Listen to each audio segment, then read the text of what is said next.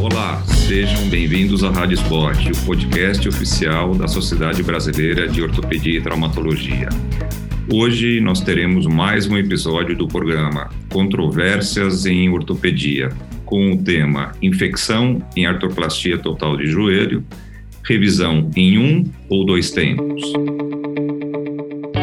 Eu sou o Dr. Ricardo Cury, professor e doutor pela Faculdade de Ciências Médicas da Santa Casa de São Paulo, coordenador do grupo de joelho da mesma entidade e ex-presidente da Sociedade Brasileira de Cirurgia de Joelho. E irei conversar com os doutores Dr. Glauco Almeida Passos, que é coordenador da residência de ortopedia e traumatologia do Hospital Evangélico de Belo Horizonte e atual diretor regional é, é, da Regional Minas Espírito Santo da Sociedade Brasileira de Cirurgia de Joelho. E também irei conversar com o Dr. Osmar Valadão Lopes Júnior, que é preceptor da residência médica e treinamento em cirurgia do joelho é, do IOT de Passo Fundo, mestre em cirurgia é, pela Universidade Federal do Rio Grande do Sul e diretor atual também da SBCJ.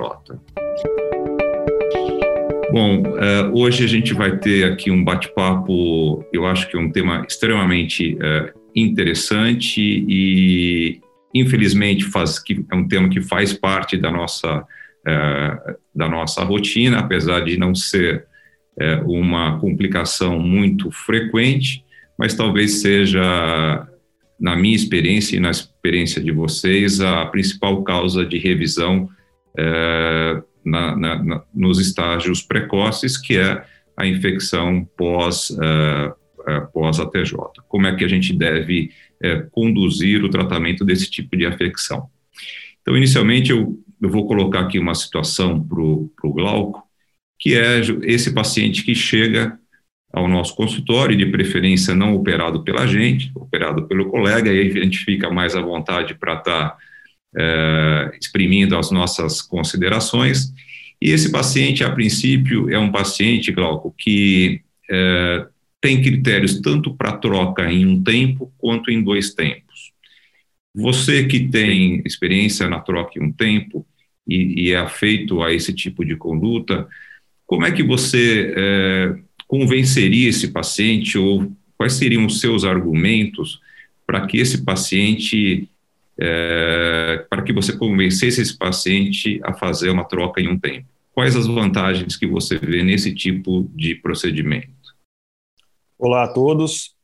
É, eu acho que a grande vantagem para o paciente da troca de um tempo é a cirurgia ser feita de uma única vez. O paciente não precisa ser internado duas vezes, ser invadido duas vezes ou às vezes até mais do que isso, para poder é, fazer a artroplastia total de joelho novamente, né, fazer a revisão da prótese. Então, para o paciente, acho que essa é a maior vantagem. É, então, é convencê-lo de que a, a, ele rapidamente vai se movimentar, ele não vai precisar ficar imobilizado, ele vai mexer o joelho imediatamente, vai apoiar imediatamente, sem nenhum tipo de é, órtese para poder ajudá-lo, que é o que se usa às vezes quando se faz em dois tempos, com o uso de espaçador. Então, acho que para o paciente é isso: é a mobilidade precoce, menos tempo de internação e a, uma independência imediata. Perfeito, Glauco. Uh, Osmar, a mesma pergunta para você. Uh, te traz mais segurança? Quais seriam as, as vantagens que você vê Nesse paciente que tem perfil para um tempo e dois tempos, qual, qual seria a tua. Como, como é que você convenceria esse paciente que a opção em dois tempos ela traria mais benefícios para o paciente? Bom, saudações a todos. Então, eu acredito que, que a, a infecção uh, periprotética é uma complicação geralmente catastrófica para os pacientes. E a abordagem uh, do profissional tem que ser muitas vezes extremamente cirúrgica. Uh, mesmo que, o, que as evidências tenham mostrado que a, que a abordagem em um tempo tenha o seu papel, e a gente está vendo na literatura que realmente tem, uh, o controle da infecção, às vezes, ainda é muito difícil em determinadas situações. E mesmo o paciente tendo uh, um, um melhor resultado funcional, menos custo, menor tempo de internação, muitas vezes, dependendo do germe, dependendo da situação, a revisão em dois tempos ainda é uh, considerada, vamos dizer, o padrão ouro para esse tipo de situação. Mas também eu, eu alerto que há espaço para revisão em um tempo. Mas nesse paciente eu tentaria, como na minha rotina, fazer em dois tempos. É, a impressão que dá inicialmente é que a gente tá, tem, por um lado, a questão da morbidade menor, é, das vantagens é, gerais, e talvez do outro lado, em relação ao favorável à, troca em dois tempos, talvez um índice é, maior de cura. Se, eu, se é que, eu, que eu entendi bem a, a, o início dessa, dessa conversa. É, voltando é, para o Glauco, é, hoje, Glauco, a, a, literatura ela é, é muito difícil, quer dizer, a gente procura evidência na literatura para os critérios de indicação de um procedimento em relação ao outro, mas a literatura hoje ela ela tem inúmeros, ela tem vários vieses que são a maior parte dos, dos, dos trabalhos eles juntam no mesmo no mesmo saco as próteses infectadas de joelho e quadril que são que têm perfis diferentes. Ela é pobre em trabalhos com nível de evidência mais alto mas mesmo assim ela dá alguns, algumas pistas de quais seriam os critérios para a gente, para indicação em um tempo, em dois tempos. É, para a tua conduta em relação à troca em um tempo, como é que você procura, quais são os critérios, na sua visão, para a indicação da revisão em um tempo? Eu concordo com você, Ricardo. A gente carece mesmo de bons estudos é, para poder falar qual é, revisão é melhor, segundo, um tempo ou dois tempos. Né? Desde 2015 vem sendo bastante discutido a troca em um tempo. Ela vem sendo, vem sendo cada vez mais pesquisada desde 2015, apesar dos, da ciência ser parca, né? São trabalhos retrospectivos, às vezes, né? Cortes retrospectivos, não tem nenhum, nenhum ensaio clínico ainda falando a respeito de qual das duas é melhor. É, mas, assim, a, a, o critério que eu uso para indicar a, a, revisão em um tempo, o principal deles é uh, saber qual germe, se aquele germe ele é multiresistente ou não. Apesar de ter um trabalho recente, 2021, falando que não tem diferença se o germe é identificado ou não, mas eu acho que isso ainda é fundamental, você saber o que você está tratando. E uh, outra coisa é a condição de pele, se uh, você vai precisar fazer algum procedimento de enxertia naquela pele ali ou não é, a, a, própria condição do paciente, se ele tem uma boa condição clínica para troca em um único tempo, se ele não está séptico. Uma coisa fundamental é a presença de fístula ou não. Então, se, se há fístula, eu sempre opto pela troca em dois tempos. Então, esse, esse paciente que ele é um pouco mais grave, um pouco mais complicado, uma, uma infecção muito mais ativa e sem identificação do germe, eu opto pela troca em dois tempos. Perfeito. E para você, Osmar, é, quais são os critérios que você utiliza é, para a indicação da revisão é, em dois tempos? Geralmente, uh, pensando o contrário, eu só pensaria numa revisão em um tempo se eu tivesse um germe identificado, de baixa virulência, um paciente sem sinais clínicos, se eu tivesse uma capacidade de fazer um, debrido, um, um debridamento amplo, né, e, e, que não me exigisse uh, uma complexidade maior de implante. Então, na grande maioria das vezes, a gente tem que pensar que a gente uh, tem que fazer um debridamento muito amplo, tem uma chance grande da gente não identificar esse germe adequadamente ou a infecção ser causada por mais de um germe, né? E, então isso faz principalmente com que eu, eu trabalhe com essa possibilidade da revisão em dois tempos, principalmente porque é muito difícil, uh, em boa parte dos pacientes, a gente identificar, principalmente nos casos de infecção crônica no nosso meio. Esses pacientes já vêm, eles são manejados, já tomaram antibiótico, e enfim, a gente não consegue. Em torno de 30% desses pacientes a gente não identifica esse germe. Então é muito difícil a gente guiar essa revisão em um tempo. Mesmo como o Glauco falou, que tem trabalhos mostrando que essa não, não estratificação restrita nos pacientes no pré-operatório mostraram sucesso com a revisão em um tempo. Mas até o momento eu acredito que é mais seguro eu indicar para os meus pacientes a revisão em dois tempos. Perfeito. Só deixar claro, Ricardo, desculpa te interromper, é que eu quis, quando eu, fa, eu, eu citei os critérios para fazer em dois tempos, mas quando o paciente não, não se enquadra nisso, quer dizer, germe identificado, condição de pele, boa, é, paciente, ponto de vista clínico bom, sem grandes morbidades, esse é o paciente para um tempo, né? É só porque parece que eu, eu falei que era para fazer em um tempo com tudo aquilo. Não, não é. é. Eu concordo com vocês também. Eu acho que o, o tripé dessa história ela passa pelo, pela identificação do germe ou perfil microbiológico do agente. É, não basta, quer dizer, a gente é, tentar identificar e saber exatamente se, se, é um germe sensível, resistente, e se eu teria como combater esse, esse agente. Esse é o primeiro ponto. A questão do perfil imunológico é, do, é, do paciente, se ele é imunocompetente ou não, é, isso também está nos anais. E a, talvez e o terceiro ponto, acho que fecha essa, esse tripé é a condição de pele, né, a presença de fístula ou não. É, então, esses são os três, é, eu acho que os dois concordam que são os três pontos em que a gente vai, que são divisores de água, em que a gente vai tender mais para um lado é, do que para o outro, mesmo que a gente tenha na literatura várias séries que é, simplesmente ignorem todos esses aspectos e passem por cima e façam a, a, a artoplastia uh, independente dessas referências. O Glauco, uh, essa questão do agente uh, no pré-operatório, como o Osmar falou, nem sempre é muito fácil. Quer dizer, mas tem alguns serviços que tomam isso como um fator primordial para poder fazer a prótese em um tempo. Como é que você conduz isso na prática? Então, assim, qual é a tua tática, a tua dica para tentar sensibilizar mais ou aumentar a acurácia da identificação do germe, enfim, qual é a tua rotina no pré-operatório para aquele paciente que chegou, que tem todo o perfil para fazer uma prótese em um tempo, e, e mas que essa questão do, do isolamento do germe, ela é, me parece que ela, que ela é essencial.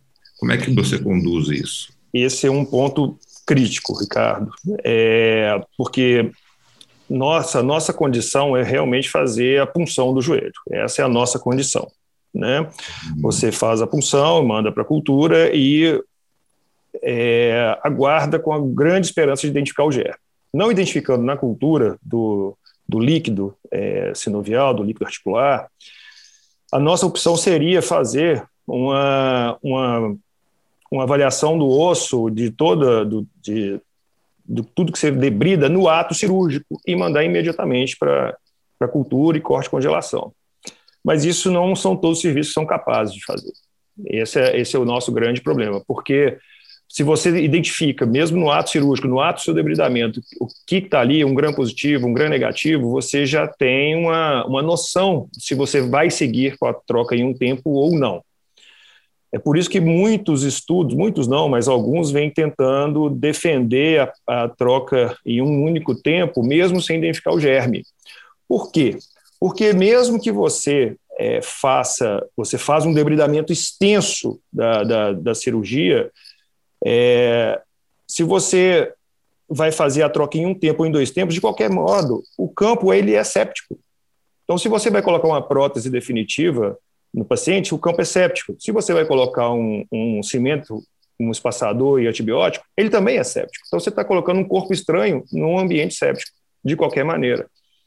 Então, assim, eu, eu, eu acho que identificar o germe é muito importante, mas eu confesso que é um, um passo difícil, que nem sempre é, eu consigo, e como o Osmar falou, 30% das vezes eu não consigo. E nessa 30% das vezes eu vou para a troca em dois tempos. Da mesma maneira, Osmar, aí você é, partindo aí para a revisão em dois tempos, acho que isso fica mais, é, mais tranquilo na identificação do germe. A gente tem mais recurso no intraoperatório para é, e mais tempo entre uma cirurgia e outra para identificar é, e, eventualmente, tratar, tratar esse germe. E, da mesma maneira, como é que você faz, Osmar, no intraoperatório? Quais é, número de amostras, aonde, como é que você, qual é a tua conduta, a tua rotina é, para justamente aumentar a acurácia é, do diagnóstico do agente ou do perfil microbiológico durante o ato cirúrgico? Bom, uh, é bastante importante salientar que a gente faz a punção, como o Glauco falou, e mesmo a gente tendo o germe, a gente tendo essa identificação do germe no pré-operatório, é importante a gente fazer uma coleta de pelo menos seis a oito amostras, né, de vários locais distintos no joelho, da interface cimento-osso, né, uh, fragmentos ósseos, sinóvia, né, tanto uh, uh, do aspecto medial, do lateral, do espaço sub, enfim, de todo o joelho, mas uma quantidade suficiente de amostras. Importante salientar que não precisa a gente suspender a antibiótico profilaxia do paciente quando quando a gente induz ele a essa revisão. Então, uh, isso é um fator muito importante, uma quantidade de amostras, e enviar essas amostras para a cultura por pelo menos 14 a 28 dias. Muitas vezes essa cultura tem que ser estendida, porque alguns germes eles demoram mais do que duas semanas para positivar a cultura. E, em casos selecionados, a pesquisa de fungos e, e bacilo alcoócitos resistentes, né, também. Perfeito. Uh, Glauco, você tem alguma experiência com, com sonicação? E aqui vocês não fizeram referência ao anátomo patológico, também faz parte da rotina, também colher, é, isso ajuda na identificação ou na condução?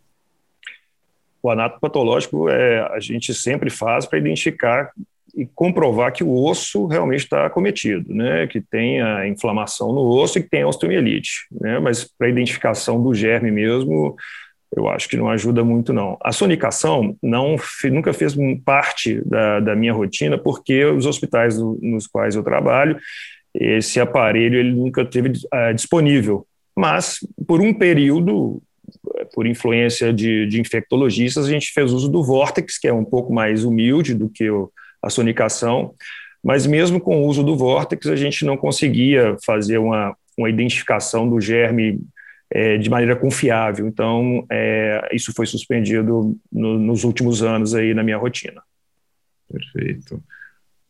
Osmar, é, falando em relação à, técnica cirúrgica propriamente dita, é, como é que você conduz aí a, a, a esse o, a tua técnica no momento da retirada em relação ao espaçador? Quais, quais são as suas é, preferências?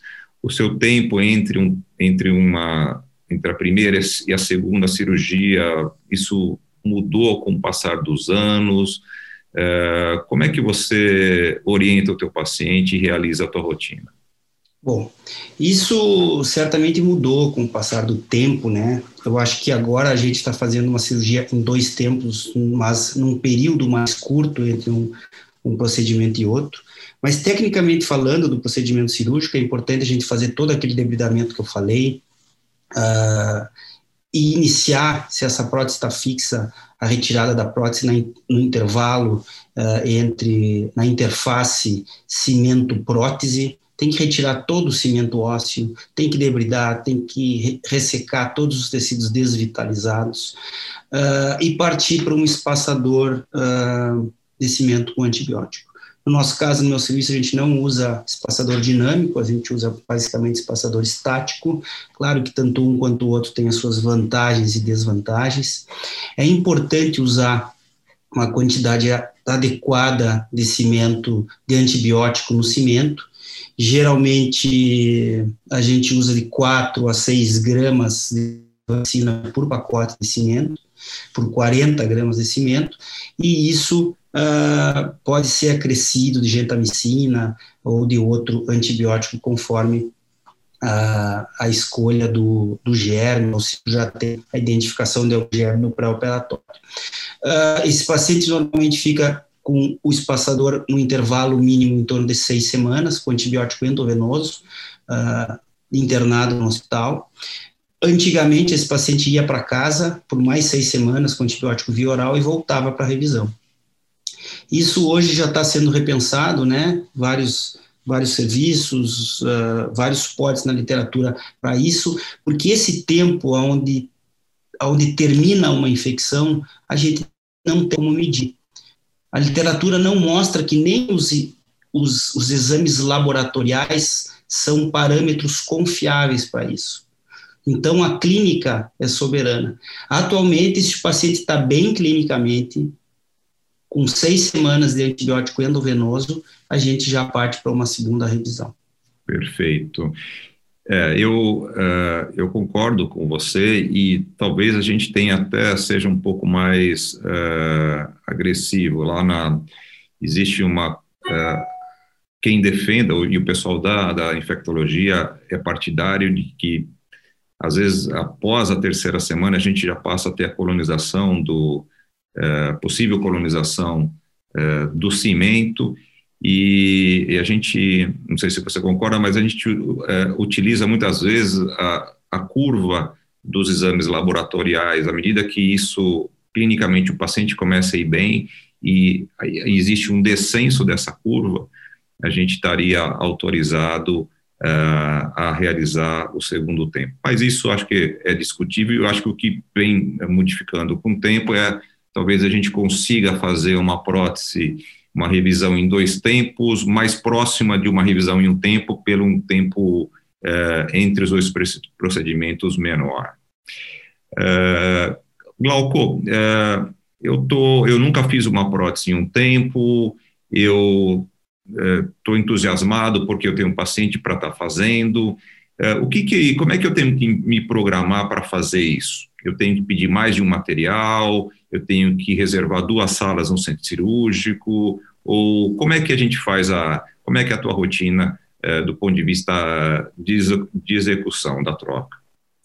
Uh, duas salas definitivamente não são necessárias, mas uh, sim, você tem que ter o material da retirada e o material do implante. Essa logística ela é muito importante de, de ser seguida. Então, aquele material que você faz, igual o Osmar falou, você faz aquele debridamento extenso, tira tudo, cureta canal, é, tira toda a sinovial, limpa, mantém os ligamentos, é claro, quando eles podem ser mantidos, né? É, se faz esse debridamento extenso, é, você pode optar por deixar uma, um molde de prótese é, estéreo no joelho do paciente, você fecha o joelho do paciente de maneira mais rudimentar, assim, só para você poder trocar todos os campos, fazer nova, nova sepsia, e voltar com tudo novo, o material da prótese novo.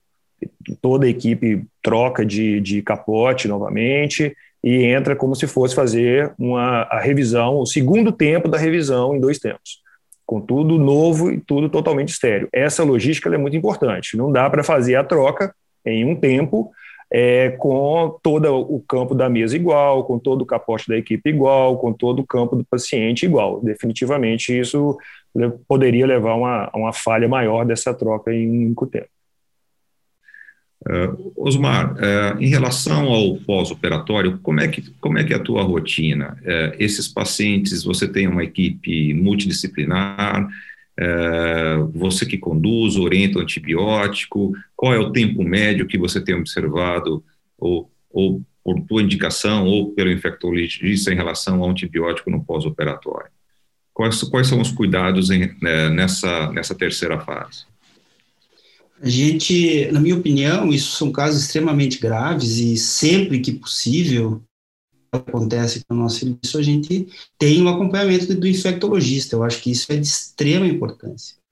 A equipe ortopédica, ela conduz a parte cirúrgica, mas a, mas a orientação quanto ao uso de qual antibiótico e por quanto período é dado pela infectologia. Geralmente, atualmente, a gente vem, vem, é, vem percebendo que em determinadas situações o paciente tem usado antibiótico por três até seis meses de pós-operatório, dependendo do germe que é identificado. Então, uh, fazer um comparativo de 10, 15 anos atrás, a gente vem notando que alguns pacientes, eles, por longo período, até seis meses, usam antibióticos sim, mas sempre com auxílio da, da infectologia. Perfeito.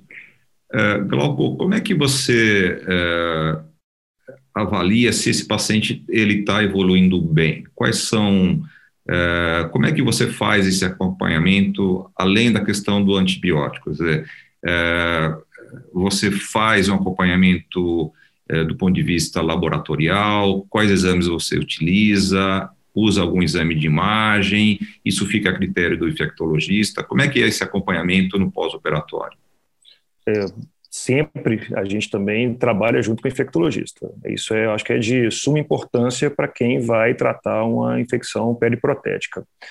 Mas o acompanhamento, Ricardo, é, é, isso que a literatura vem discutindo. É exatamente igual ao acompanhamento da, da, da revisão em dois tempos. Então, você vai acompanhar com exames laboratoriais, ver se o PCR está caindo, se o VHS, se o VHS está caindo, é, clinicamente, se o paciente vem melhorando da dor, se o paciente vem diminuindo o processo inflamatório em torno do joelho, da mesma forma que é feito em dois tempos, até que se coloque, reimplante uma nova prótese, né, no caso de, de dois tempos. Então, é isso que é muito discutido, porque a troca em dois tempos, igual o Osmar falou, às vezes vai usar antibiótico seis meses. Então, teoricamente, se você trata em dois tempos, quando você vai voltar com a prótese, você esperaria que esse campo tivesse estéreo, para você colocar uma prótese e talvez o paciente não precisar mais usar antibiótico.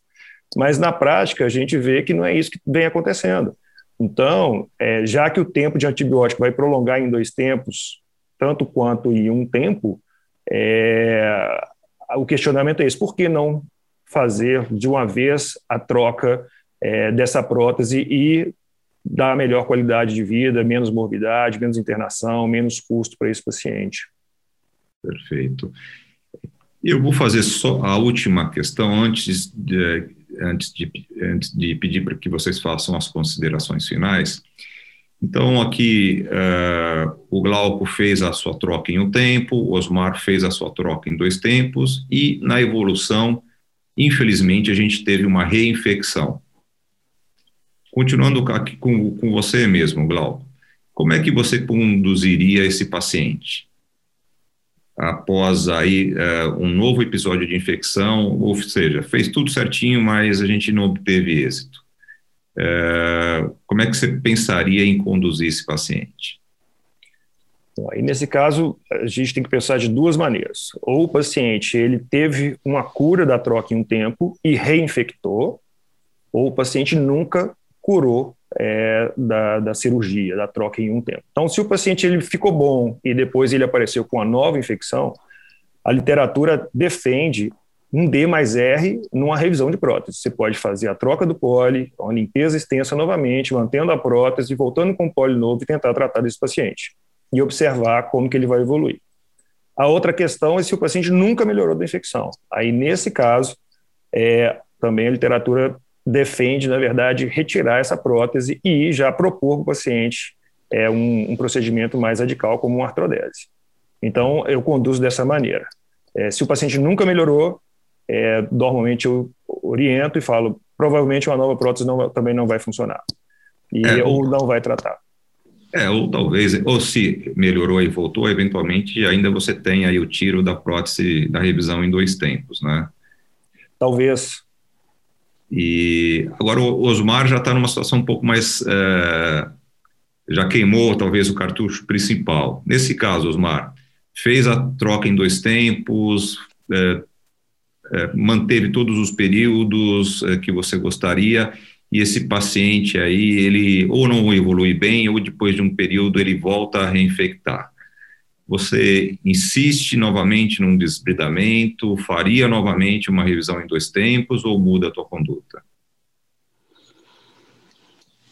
Uh, nesses casos, geralmente eu sou um pouco mais teimoso, eu tento repetir o procedimento, tirar a prótese, fazer uma nova revisão em dois tempos, tentar identificar outro germe que não foi, não foi identificado na, na primeira a primeira cirurgia, uh, mas assim, dificilmente eu pensaria em fazer um D mais R, a não ser que tivesse essa diferença ou esse claro início de sintomas do paciente com menos de três semanas. três a quatro semanas. Aquele paciente que estava muito bem, estava normal, estava tranquilo, e a menos de três, quatro semanas ele começou com, com um sintoma. Nesse paciente, talvez eu possa pensar num D mais R, mas eu pensaria em fazer uh, uma nova retirada de, de, da prótese e uma revisão em dois tempos. Mas não está claro, não está claro quando a gente deve parar.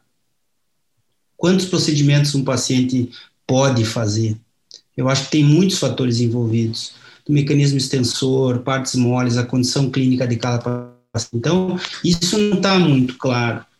Quantas revisões a gente pode fazer? Acho que depende de vários fatores. Que germe você está enfrentando? Né? Então, eu acho que, dependendo do caso, dá para tentar mais uma revisão em dois tempos. É uma decisão de caso a caso, né? uma decisão é, bem personalizada.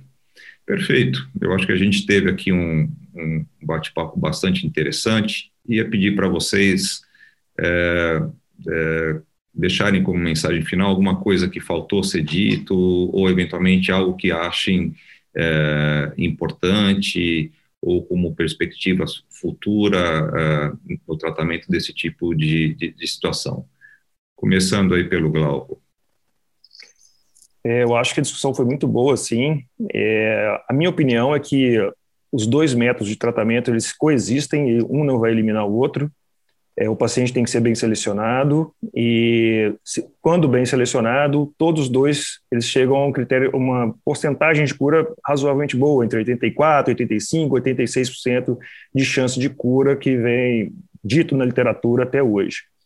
E, mas igual a gente iniciou a conversa, sem grandes é, trabalhos com metodologias fortes. Mas existem dois trabalhos em andamento, um é, na Inglaterra e outro é, dinamarquês, que são prospectivos, randomizados, eles estão conseguindo fazer, parece, até duplo cego, não sei como exatamente, mas está descrito a evolução desses dois trabalhos e talvez eles venham ajudar a melhorar a nossa ciência a respeito de qual método optar. Então, assim, eu acho, para finalizar, os dois métodos eles existem e os dois métodos é, parecem ser bons quando a escolha do método a ser feito também é boa. Perfeito. Osmar, tuas... Compartilho com a opinião do, do Glauco, né? Eu acho que os dois métodos têm, têm espaço, né?